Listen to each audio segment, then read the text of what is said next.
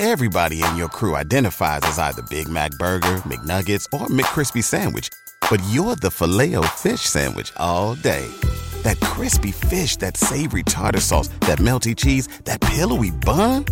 Yeah, you get it.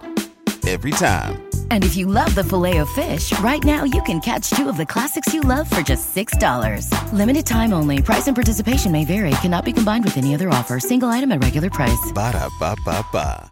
¿No se merece tu familia lo mejor? Entonces, ¿por qué no los mejores huevos? Ahora, Egglands Best están disponibles en deliciosas opciones. Huevos clásicos, de gallina libre de jaula y orgánicos de Egglands, que ofrecen un sabor más delicioso y fresco de granja que le encantará a tu familia. En comparación con los huevos ordinarios, Egglands Best contiene la mejor nutrición como 6 veces más vitamina D, 10 veces más vitamina E y el doble de omega 3 y B12. Solo Egglands Best. Mejor sabor, mejor nutrición, mejores huevos. Visita egglandsbest.com para más información. Algunas escenas en este programa han sido recreadas. En Boston, una llamada a la policía se vuelve mortal. El pistolero escapa. Pero la policía estatal y el FBI juran encontrarlo. E indagando en su pasado, encuentran un sinfín de conexiones criminales, nombres falsos y peligro oculto y están decididos a hacerle pagar por su brutal ataque a la ley. La evidencia se acumula, no hay sospechosos evidentes. Asesino serial en fuga. Ted Kaczynski es arrestado.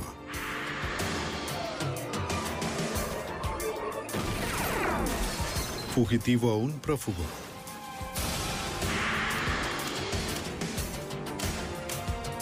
Los archivos del FBI. Sin ley.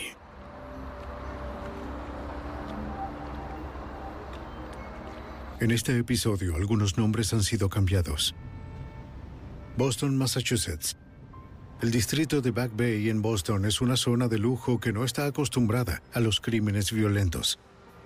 A las 12 y 30 de la madrugada del 2 de octubre de 1987, en un apartamento residencial, Meredith Falcón y su primo estaban discutiendo. ¿De qué hablas? Él la había amenazado y ella intentaba que se fuera. ¡Basta! ¡Sal de aquí ahora mismo! ¡Vete de aquí! ¡Vete! Temía que no se fuera y peor aún, él se enfureció ¡Maldita más. la policía! Llamó al 911. 911, esta llamada será grabada. Su emergencia. La operadora de emergencia envía dos unidades policiales a la escena. En solo minutos, la primera patrulla llegó al edificio de apartamentos. Parecía un llamado bastante rutinario para los oficiales Jorge Torres y Chris Rogers. Policía de Boston. Llamaron a Meredith Falcón por el intercomunicador. ¿Puede dejarnos entrar, por favor? Pero hubo un problema para abrir la puerta de entrada desde el apartamento, según el oficial Torres. Se comunicó a través del intercomunicador y nos dijo que no podía abrir la puerta, que nos comunicáramos con alguien más para entrar. Y mientras ella hablaba podíamos escuchar la conmoción al fondo, así supimos que algo ocurría.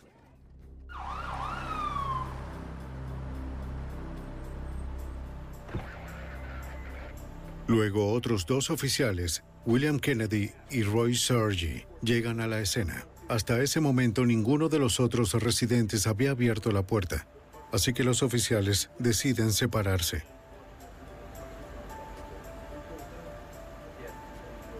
Hicimos el procedimiento de rutina. Dos de nosotros cubren la parte de atrás y los otros dos toman el frente. En ese momento el oficial Rogers y yo fuimos a la parte de atrás. Torres y Rogers buscaron otra forma de entrar al edificio.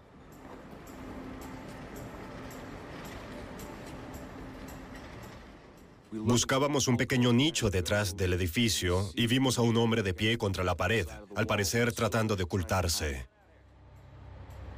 Tal vez era el primo mencionado en la llamada que recibieron. Le pedí que se acercara a mí para saber qué estaba sucediendo. La puerta de la cerca estaba cerrada con llave. La cerca. Le dije que trepara la cerca, hacia mi lado.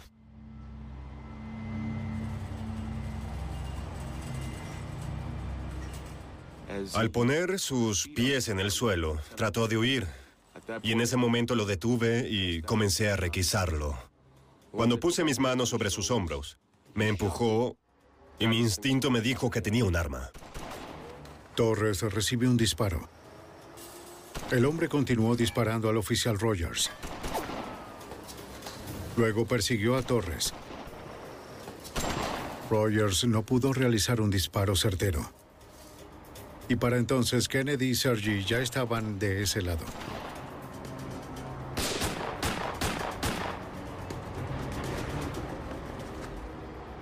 El oficial Sergi también recibe un disparo.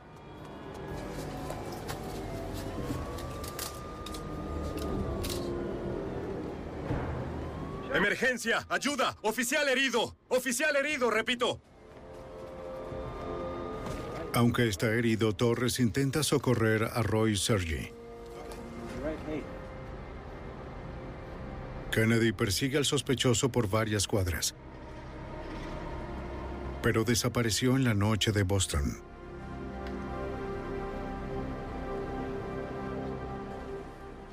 Cuando me arrodillé sobre él y me incliné, noté que había sangre saliendo de mi brazo izquierdo y del lado izquierdo de mi pecho. Entendí que había recibido varios disparos. Rogers solicita refuerzos y personal médico. Ocurrió un tiroteo. Tenemos dos oficiales heridos. Repito, dos oficiales heridos. Sentía el dolor, la sensación de la quemadura. Mi respiración comenzó a dificultarse y supe que algo había atravesado mi pulmón. La policía de Boston emite el mensaje que todos temen oír. Oficiales heridos. Todas las unidades disponibles respondieron. En cuestión de minutos, el distrito de Back Bay, tranquilo por lo general, se vio repleto de patrullas de emergencia. Heridos de gravedad, los oficiales Roy Sergi y Jorge Torres fueron trasladados al hospital. Los detectives interrogaron a los oficiales Rogers y Kennedy. Explicaron lo sucedido y dijeron que el agresor era un hombre asiático de unos 30 años, de altura promedio y cuerpo musculoso. La descripción del pistolero difería de la del primo de Meredith Falcón, el hombre que comenzó el conflicto doméstico en el edificio. El oficial Kennedy, un francotirador entrenado, estaba seguro de haber disparado al pistolero mientras huía, pero no se encontró sangre en el área. Los oficiales heridos sufrieron tres heridas de bala cada uno, incluyendo heridas en el pecho que amenazaban su vida. Y perdían sangre con rapidez. El personal médico luchó por estabilizarlos para una cirugía de emergencia. Trauma 2. Deprisa. Rápido. Trauma 2. En la escena del crimen, los forenses comienzan a procesar el área donde ocurrió el tiroteo. Estaba llena de casquillos, fragmentos de bala y sangre. La colocación detallada de cada elemento ayudaría a reconstruir exactamente quién disparó y cuándo. A unas cuadras de distancia se recuperó un cartucho de municiones que presuntamente fue tirado por el pistolero. Era un cartucho de 15 balas de una pistola Sig Sauer 9 milímetros automática y estaba vacío. Si era del pistolero, esperaban encontrar huellas dactilares o alguna otra evidencia forense que pudiera llevarlos a él. En el laboratorio se levantó una huella parcial, pero no era suficiente para establecer una comparación. La policía emitió una alerta en toda la ciudad para el sospechoso. Buscaron en todo el distrito de Back Bay y en las afueras, pero esa noche no encontraron ninguna señal del pistolero.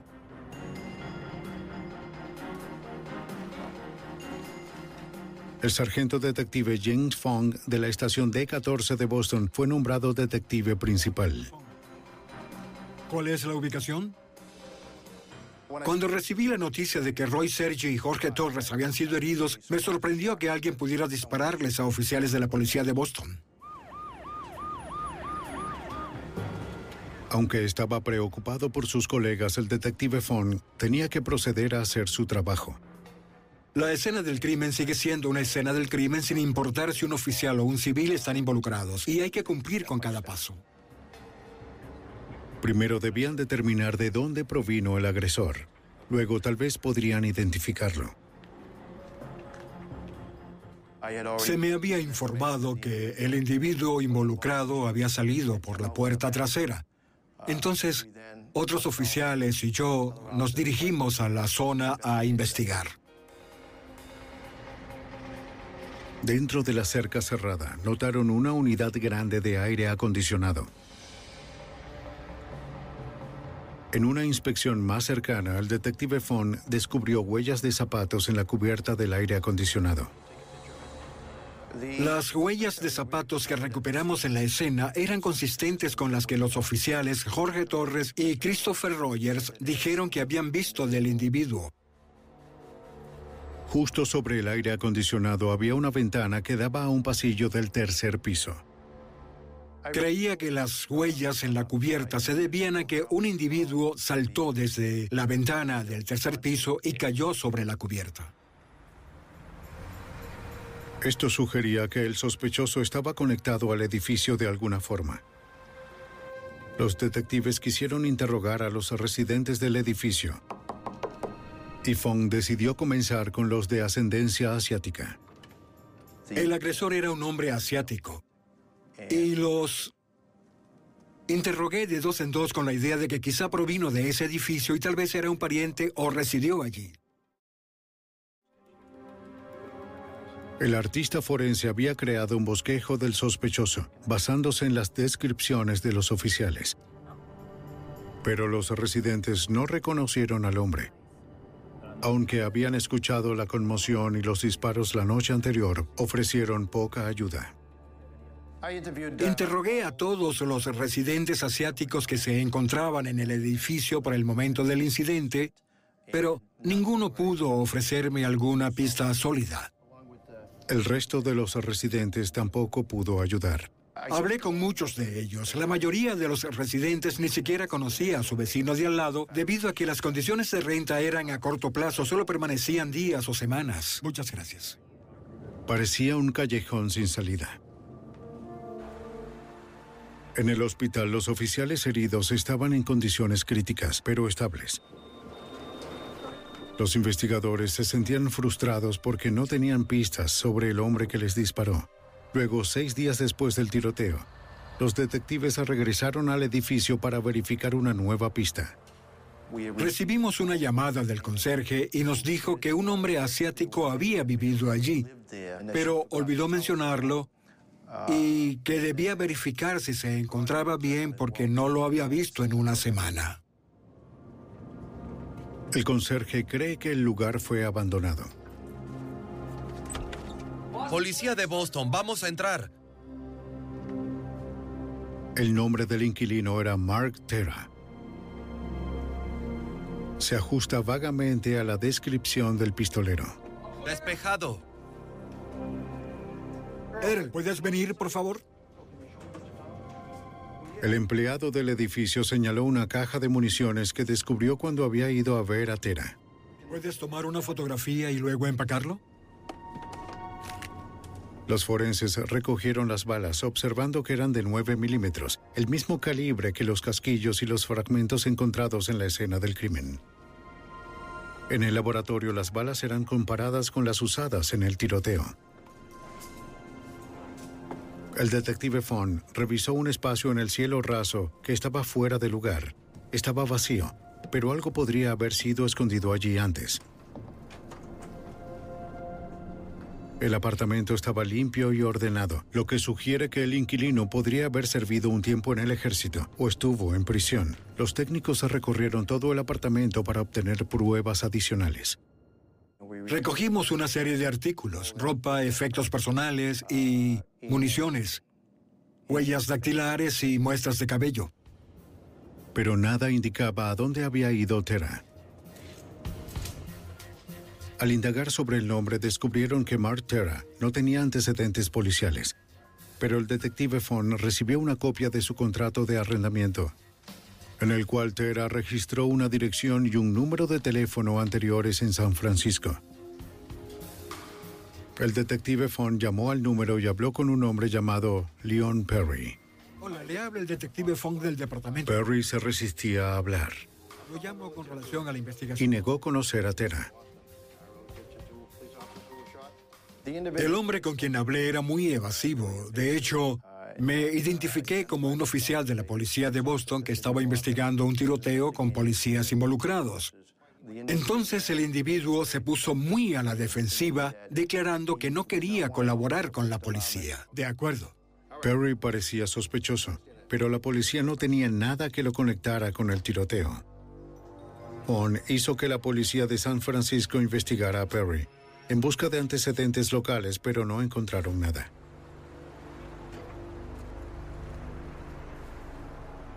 La policía de Boston recibió una copia de la fotografía de la licencia de conducir de California de Mark Tera. Voy a mostrarte algunas La llevaron al único oficial que pudo ver con más claridad al agresor, Jorge Torres.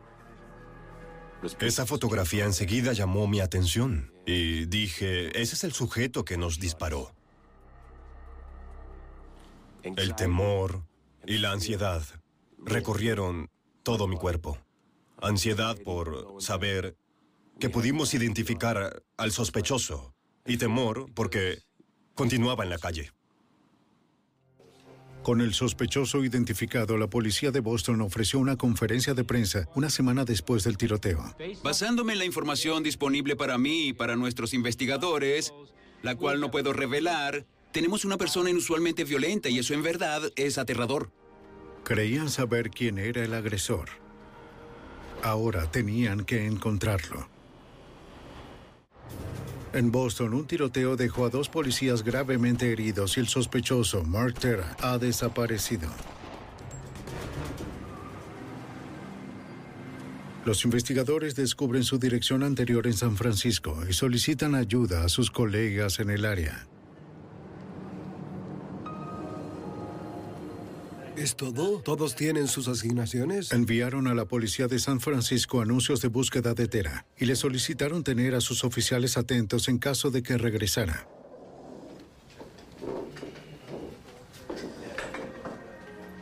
Después de una llamada en la mañana, el sargento Greg Lynch observa el anuncio de búsqueda.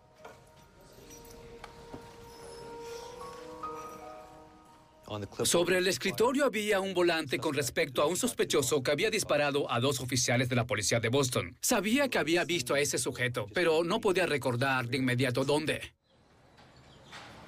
Entonces el sargento Lynch recordó un incidente que ocurrió mientras estaba fuera de servicio, seis semanas antes, en agosto de ese año. Cuando salía del cine con una amiga, había visto a un hombre en la calle llevando una pistola.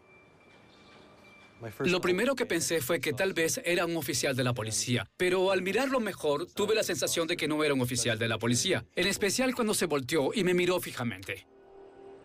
Cuando la luz cambió a verde, cruzó al otro lado de la calle. Le dije a mi amiga, ve a un teléfono y marca el 911, que les dijera quién era yo, dónde estaba y que había identificado a un hombre armado.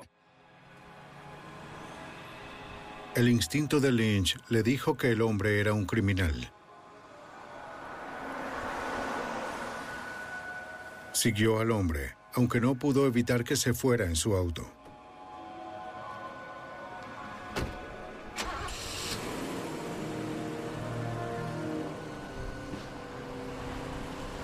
El sargento Lynch anotó el número de matrícula de Texas. Cuando me di cuenta de que el hombre en el volante de la policía era el hombre que había visto salir del cine, fue cuando decidí comenzar mi investigación, empezando por consultar la información que registré en agosto, incluyendo el número de la matrícula, y eso me regresó a David Tera. Aunque el sospechoso usaba como primer nombre Mark en Boston, era el mismo hombre. No tenía antecedentes y se encontró que tenía un casillero en una oficina postal de Brownsville, Texas. Lynch envió la información a los investigadores en Boston. A cambio, la policía de Boston de inmediato contactó a las autoridades en Brownsville solicitando su ayuda. Un detective de la policía de Brownsville revisó la dirección en la oficina postal y encontró la dirección del sospechoso.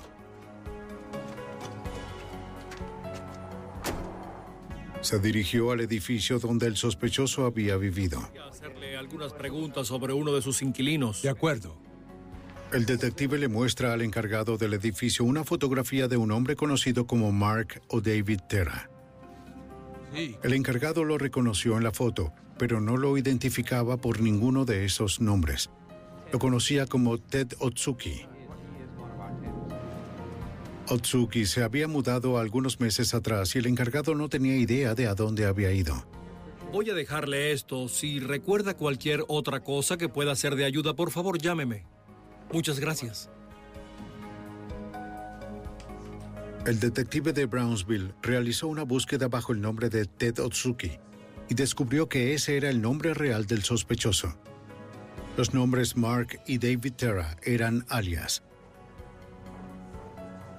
Otsuki tenía un extenso archivo criminal, incluyendo un atraco al Banco de Texas en 1979, precedido por la toma armada de una estación pequeña de policía de la ciudad. En marzo de 1979, Otsuki dominó a los dos oficiales a cargo de la estación policial de Los Fresnos y luego destruyó su central de comunicaciones.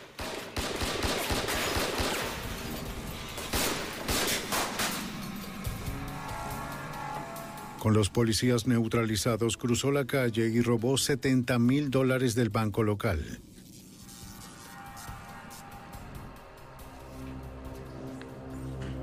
Al tiempo, Otsuki fue condenado por robo y cumplió siete años en una sentencia de 15 años en la prisión de Leavenworth.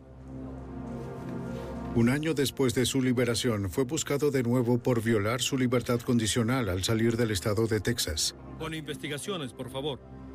El detective de Brownsville llamó a Boston y ofreció enviar las huellas dactilares de Otsuki. Información sobre un caso abierto manejado por ustedes. Habían pasado 11 días desde el tiroteo a los oficiales en Boston y la ciudad continuaba en tensión. Para aquel momento, los técnicos policiales habían levantado una sola huella útil del contrato de alquiler del sospechoso. La compararon con la impresión de Ted Otsuki enviada desde Texas. Y al verificar los puntos de comparación, hallaron una coincidencia. Los investigadores estaban seguros de que Otsuki era el pistolero que había disparado a los oficiales Jorge Torres y Roy Sargi. También creían que había abandonado Massachusetts. La policía de Boston contacta al FBI para solicitar ayuda. Y el caso fue asignado al agente especial Jay Fallon de la Oficina de Campo de Boston. Con la causa probable de que hubiera huido del Estado para evitar ser arrestado, el FBI lo procesó como escape ilegal para evadir una orden judicial. Los agentes localizaron a un socio conocido de Otsuki en el área y lo convencieron de cooperar. Eso es lo que estamos buscando. Está bien. Dijo que escuchó que el sospechoso había llegado a Boston como parte de un robo planificado a un banco.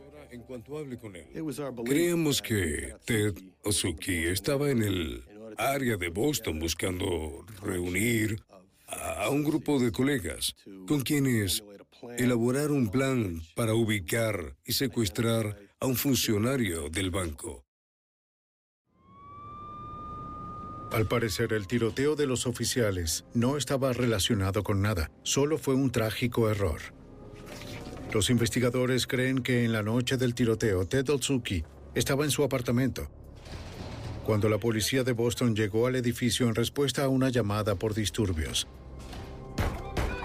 No puedo abrir la puerta, el timbre no funciona. Pensaban que tal vez Otsuki por error asumió que los oficiales estaban allí para arrestarlo por violar su libertad condicional en Texas. Policía de Boston, por favor, déjenos entrar. Tomó su Six Sauer 9 milímetros y una carga extra de municiones. Policía, ¿puede dejarnos entrar? Cuando la policía llamó para solicitar acceso, Otsuki estaba listo para irse. La policía cree que saltó de una ventana del pasillo a la unidad de aire acondicionado que estaba abajo. Departamento. Segundos después, el tiroteo.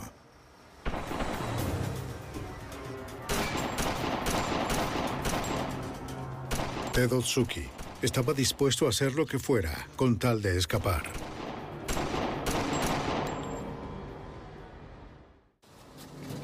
En 1987, la policía de Boston y el FBI buscan a Ted Otsuki, solicitado por el tiroteo de dos policías. El agente especial Jay Fallon intenta reducir la búsqueda del fugitivo y predecir sus movimientos. Un principio primordial en este tipo de investigaciones es identificar, entrevistar a los amigos, familiares y socios del sujeto en un esfuerzo por determinar cualquier matiz con respecto a lo que le gusta, lo que no, dónde podría estar. Habían contactado a Leon Perry en San Francisco, con quien creían que tenía un vínculo, pero él declaró no conocer al fugitivo. Al vigilar a Perry, se dieron cuenta de que estaba usando el auto de Otsuki. Lo vigilaron por un tiempo, pero nunca vieron a Otsuki. La base de datos del FBI revela que Leon Perry estuvo en la prisión de Leavenworth junto a Otsuki. Cuando confrontaron a Perry, admitió conocer al sospechoso, pero dijo que no había hablado con él en meses y no tenía idea de dónde estaba. No tenían una causa probable para proceder con el arresto, pero confiscaron el auto y establecieron un punto de vigilancia para Perry. Pero cuando registraron su apartamento no encontraron señales de Otsuki.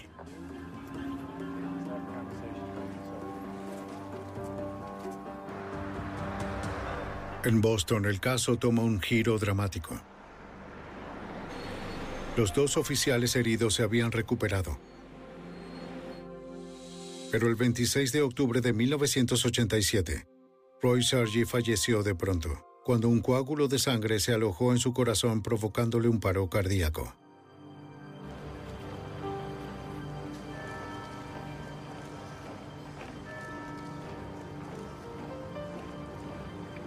¡Patrulla! ¡Presenten! ¡Oh! El sargento detective James Fong. Cuando recibí la noticia de que Roy había fallecido, estuve muy impactado. Lo había visto dos noches antes y estábamos bromeando sobre su recuperación. Y recuerdo que Roy me dijo, los veré arriba, chicos. Eso significaba que iba a estar en la sala de detectives, trabajando junto a nosotros tras su recuperación.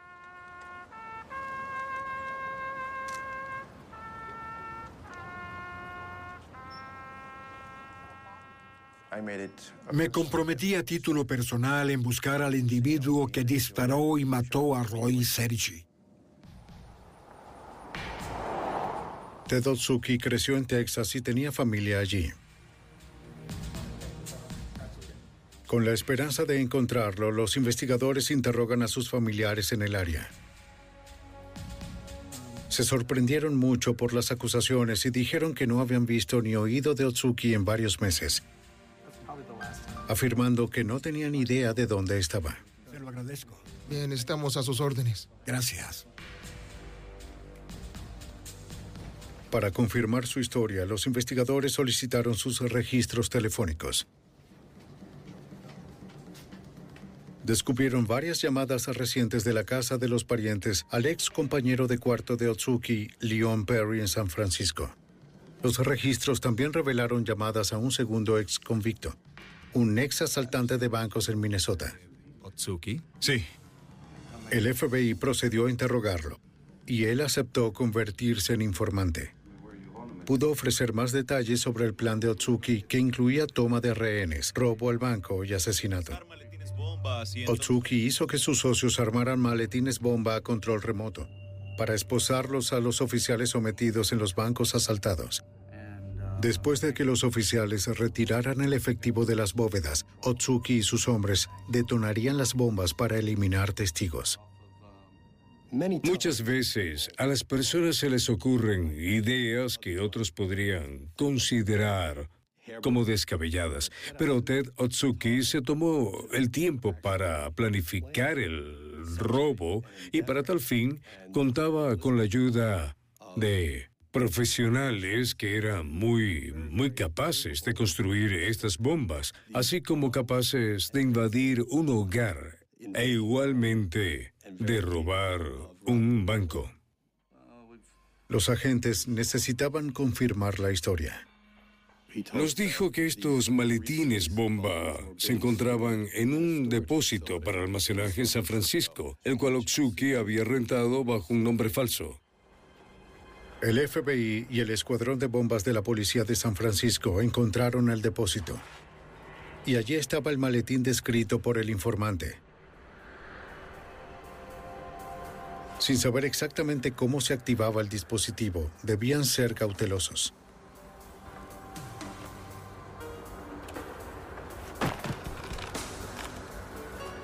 Los expertos colocaron el maletín alejado del depósito de almacenaje.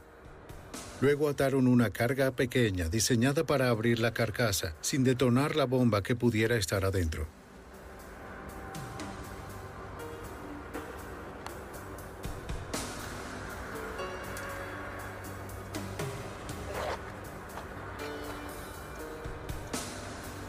¡Detónenlo! ¡Detónenlo! Era una bomba hecha con un tubo. Un dispositivo improvisado muy volátil debido a la pólvora mantenida bajo presión. Cuando hace ignición, el polvo se quema de forma tan intensa que las paredes del tubo de metal estallan, haciendo que la metralla vuele en todas direcciones.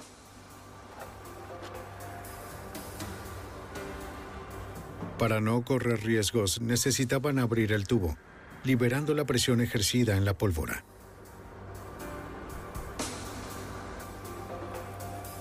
Usar un cañón de agua es la forma más segura de hacerlo, según el agente especial del FBI de San Francisco, Philip Sena. La bala de cañón es forzada a salir debido a la alta presión del agua. De esa forma no se dispara algo que emite calor y llamas directamente a la tubería, sino que envías algo relativamente benigno en un intento de poder retirar el explosivo antes de que pueda explotar. ¡Atentos!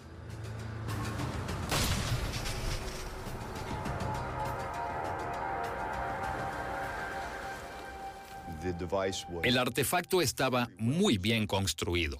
Era muy sofisticado. Fue diseñado para ser colocado y luego ser detonado a distancia. Se me informó que el artefacto tenía la capacidad de matar a alguien ubicado dentro de un radio más bien pequeño, tal vez cuatro o cinco metros, pero muy devastador dentro de ese pequeño radio. Luego encontraron y aseguraron una segunda bomba. La evidencia fue recolectada para procesarla en el laboratorio forense. El agente especial Fallon quería saber si el ex compañero de cuarto de Otsuki en San Francisco, Leon Perry, sabía sobre las bombas. Luego de que las bombas se recuperaron, volvimos a interrogar a Perry.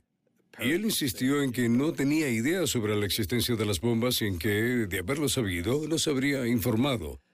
Luego enviamos las bombas y los materiales al laboratorio y determinamos que las huellas dactilares de Perry estaban en las cajas que contenían las bombas, basándonos en el hecho de que en realidad pensamos que Perry no estaba cooperando con nosotros tan abiertamente como podía y debía. Decidimos revocar su libertad condicional y enviarlo a prisión nuevamente.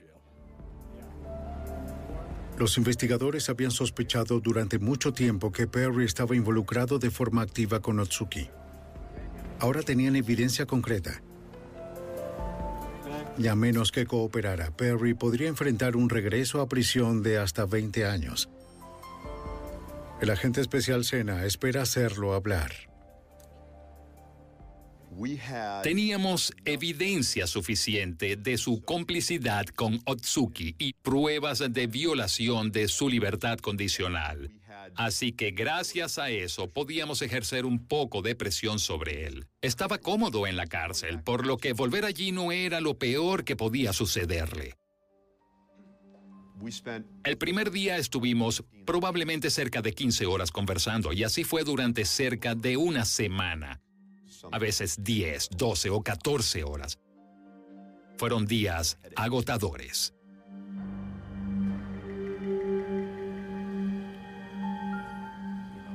Luego de un tiempo, los agentes convencieron a Perry de que lo mejor para él era cooperar. Entonces comenzó a hablar. Y ahí es donde estaba el auto y él me necesitaba para ir. Perry dijo que el día siguiente al tiroteo en Boston recibió una llamada desde San Francisco. Nos informó que Ted lo había llamado y le dijo que las cosas salieron mal en Boston. Otsuki le contó que había disparado a dos policías y que él también estaba herido. Le dijo a Perry que lo estaba llamando desde el aeropuerto Dayton, en Ohio. Otsuki indicó que debía volar a Texas, donde podía recibir atención médica discreta para su herida. Otsuki había dejado su auto y el arma que usó en el tiroteo en el aeropuerto de Dayton. Le pidió a Perry que fuera a Ohio a buscarlo y Perry aceptó.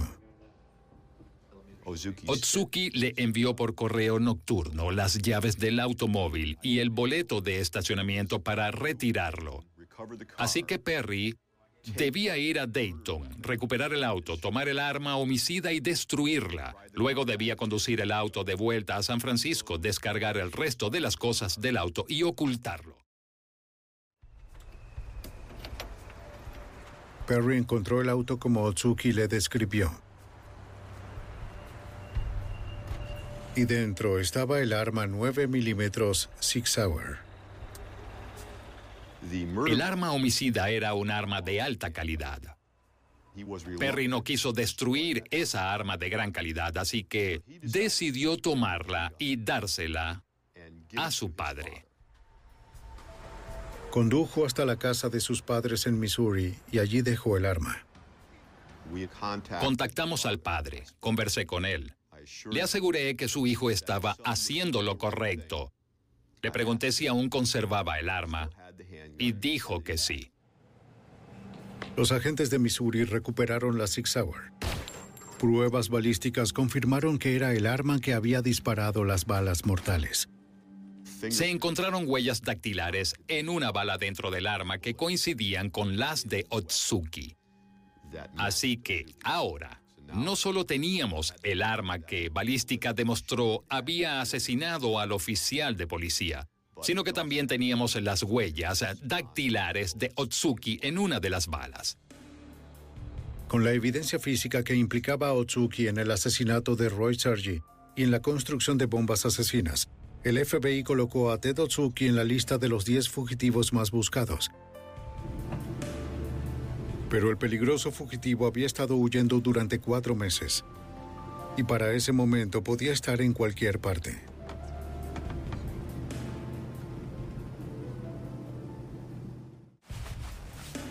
En 1998, el FBI continúa la búsqueda a nivel nacional de Ted Otsuki, un presunto asesino de policías. El 22 de enero de ese año lo colocaron en su lista de los 10 fugitivos más buscados. Para hacer publicidad al caso, el FBI pidió a un programa de crimen televisado a nivel nacional publicar el perfil de Otsuki. Durante la transmisión, un conocido de Otsuki llamó al número de teléfono gratuito del programa. Cuando consideraron tener una pista sólida, los operadores comunicaron la llamada al agente especial del FBI, Jay Fallon. Jay Fallon. Quien llamó dijo que Otsuki era en particular cercano a dos de sus parientes que vivían en Texas, y que si alguien conocía el paradero de Otsuki era esta pareja. Alguien me dijo que lo vio el mismo. Las autoridades habían hablado previamente con la pareja que afirmaba no tener contacto con el fugitivo. Tal vez alguien nos vio en la fiesta de cumpleaños, solo eso. Al comprobar los registros telefónicos de los parientes, los agentes descubrieron un aumento repentino en las llamadas de Guadalajara, México, donde la familia tenía otros parientes. Otsuki podía haber huido allí. La búsqueda entonces se extiende a México. Los oficiales del FBI en otros países son llamados agregados legales. En la Ciudad de México, el agregado legal, el agente especial del FBI, Stephen Walker, se encargó del caso. El FBI no tiene autoridad legal para llevar a cabo investigaciones en el extranjero. de acuerdo a las leyes de cada país. Así que solicitamos, o el FBI solicita su cooperación. Se forma un nexo de enlace y de manera oficial se solicita a las agencias locales sean las encargadas de hacer el trabajo del FBI. El manejo de una investigación muy importante. El agente especial Walker se reunió con la Policía Judicial Federal de México para solicitarle su ayuda en la búsqueda de Otsuki. No teníamos una dirección exacta en Guadalajara, pero sí teníamos algunos números de teléfono de sospechosos en esa zona. Pero con la investigación que se realizó en ese momento no se pudo localizar a los parientes de Otsuki o al mismo Otsuki. El agente especial Fallon esperaba que el ex compañero de Otsuki, Leon Perry, pudiera ayudarlos. Ofreciéndole inmunidad a Perry en los cargos de fabricación de bombas, el FBI lo convenció de llevar un micrófono. Habíamos ideado un plan con el cual pensábamos que Perry pudiera hablar con los miembros de la familia de Ted Otsuki, haciendo que comprendieran lo grave del caso y convencerlos de darle información a Perry sobre el paradero de Otsuki. Los agentes crearon un pasaporte falso para Perry y lo entrenaron sobre cómo conversar con los parientes. No funciona. Durante la noche jamás funciona en México. Perry consiguió esta identificación falsa y se iba a ir de la ciudad. Por así decirlo, esa era la historia que le contaría la familia de Otsuki. Para que sus familiares se acercaran a Otsuki y accediera a hablar con Perry. También estaba el asunto en cuanto al arma homicida y uno de los puntos más importantes era que Perry necesitaba saber por la familia lo que Ted quería hacer con el arma homicida antes de que huyera. Revisa tu micrófono. Luego de varias invitaciones, los familiares de Otsuki en Texas accedieron a encontrarse con Perry en un restaurante de Matamoros, México. Fuera del lugar, el detective de Boston, James Fawn, agentes del FBI y la Policía Federal Mexicana esperaron listos para escuchar la reunión. De acuerdo. Copiado. El micrófono se oye bien. Estamos listos. Otros agentes estaban dentro. Antes de la llegada de Perry, otro agente y yo entramos al restaurante y tomamos asiento con el fin de observar y vigilar la situación de cerca.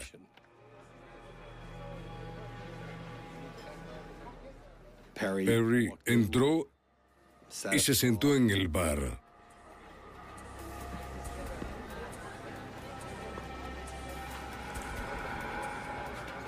No tuvo que esperar mucho tiempo antes de que llegaran los familiares. Ya están entrando, están aquí. 10-4.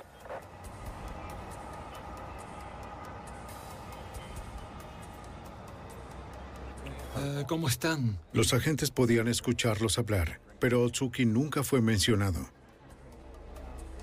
Luego de algunos minutos, el pariente de Otsuki dijo que tenían que irse.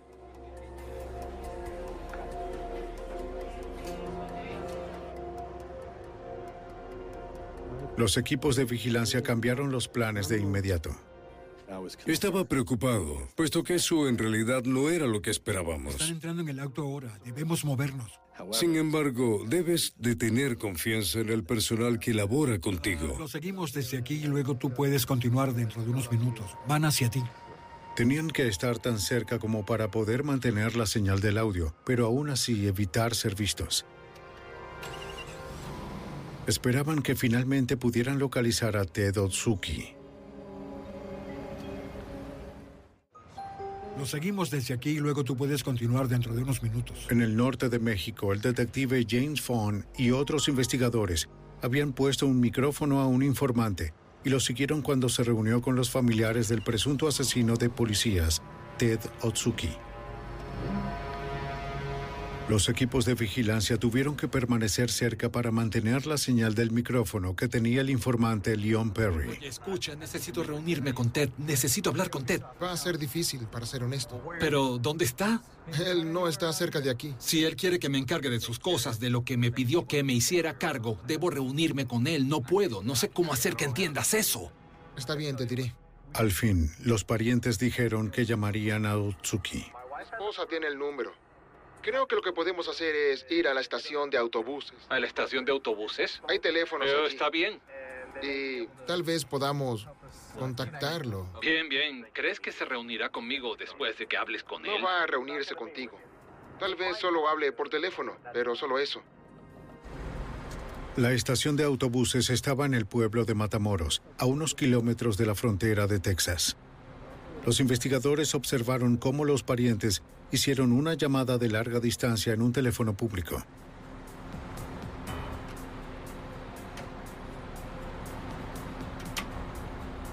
Agentes encubiertos los vigilaban de cerca. Los parientes hablan de forma muy breve y luego le pasan el teléfono a Perry. Era Otsuki. Eh, ¿Dónde estás? Le dijo a Perry que destruyera la Six Hour 9 milímetros. También dijo que había estado robando bancos en México, pero no dijo dónde exactamente. Muy bien, hasta pronto. Sin embargo, la llamada telefónica fue la mejor pista para el agente especial Philip Sena. Las autoridades federales mexicanas lograron obtener el número del teléfono al que llamaron desde la oficina del encargado de la parada de autobuses. La Policía Judicial Federal pudo determinar la ubicación de ese número en Guadalajara. Trabajando como enlace con la Policía Federal Mexicana en Guadalajara, estaba el agente especial del FBI Stephen Walker. Obtuvimos el número telefónico al que realizaron la llamada. Sabíamos que era Otsuki a quien había llamado y pertenecía a una residencia en Guadalajara. Resultó ser un apartamento en la ciudad, así que solo era cuestión de trasladarse a Guadalajara y solicitar los servicios eh, de la Policía Federal para ir al apartamento. Equipos de oficiales rodeaban el edificio, pero no había señales de Otsuki. Estábamos cerca de atraparlo, pero aún no lo lográbamos, así que de algún modo eso era más difícil que no saber dónde estaba. Ahora que sabíamos dónde estaba, queríamos atraparlo a toda costa y no sabíamos si íbamos a poder lograrlo.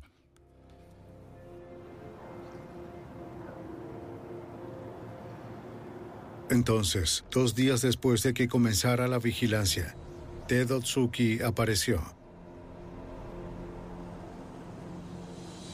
Los oficiales actuaron.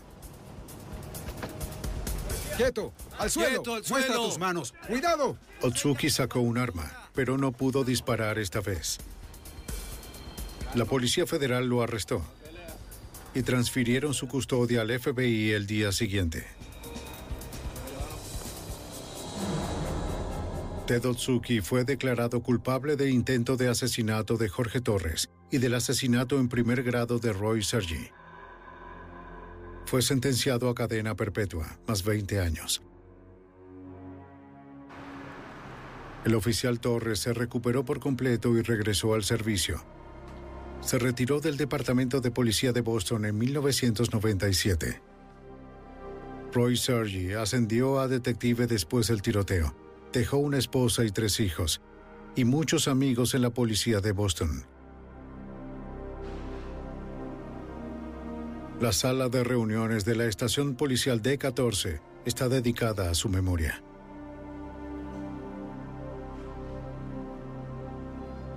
Jorge Torres espera que el legado del caso ayude a mantener vivos a otros oficiales. Tratamos de no tomar ninguna llamada como rutinaria. No hay tal cosa como una llamada de rutina. Siempre se espera lo inesperado. Después del tiroteo, la policía de Boston implementó el uso de chalecos antibalas para todos los oficiales y reemplazaron sus seis revólveres por armas semiautomáticas de 15 balas. Ahora tienen una mejor oportunidad de salir con vida cuando lo inesperado suceda.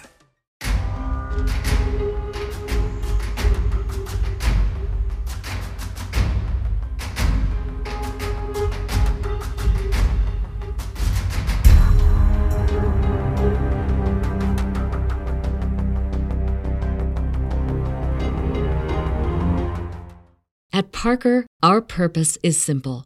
We want to make the world a better place by working more efficiently, by using more sustainable practices, By developing better technologies, we keep moving forward. With each new idea, innovation, and partnership, we're one step closer to fulfilling our purpose every single day. To find out more, visit parker.com/purpose. Parker, engineering your success. ¿Te preocupas por tu familia? Entonces, ¿por qué darles solo huevos ordinarios cuando pueden disfrutar de lo mejor? Eggland's Best, los únicos huevos con ese delicioso sabor fresco de granja, además de la mejor nutrición, como 6 veces más vitamina D, 10 veces más vitamina E y 25% menos de grasa saturada que los huevos regulares, además de muchos otros nutrientes importantes. Así que, dales los mejores huevos. Eggland's Best, mejor sabor, mejor nutrición, mejores huevos.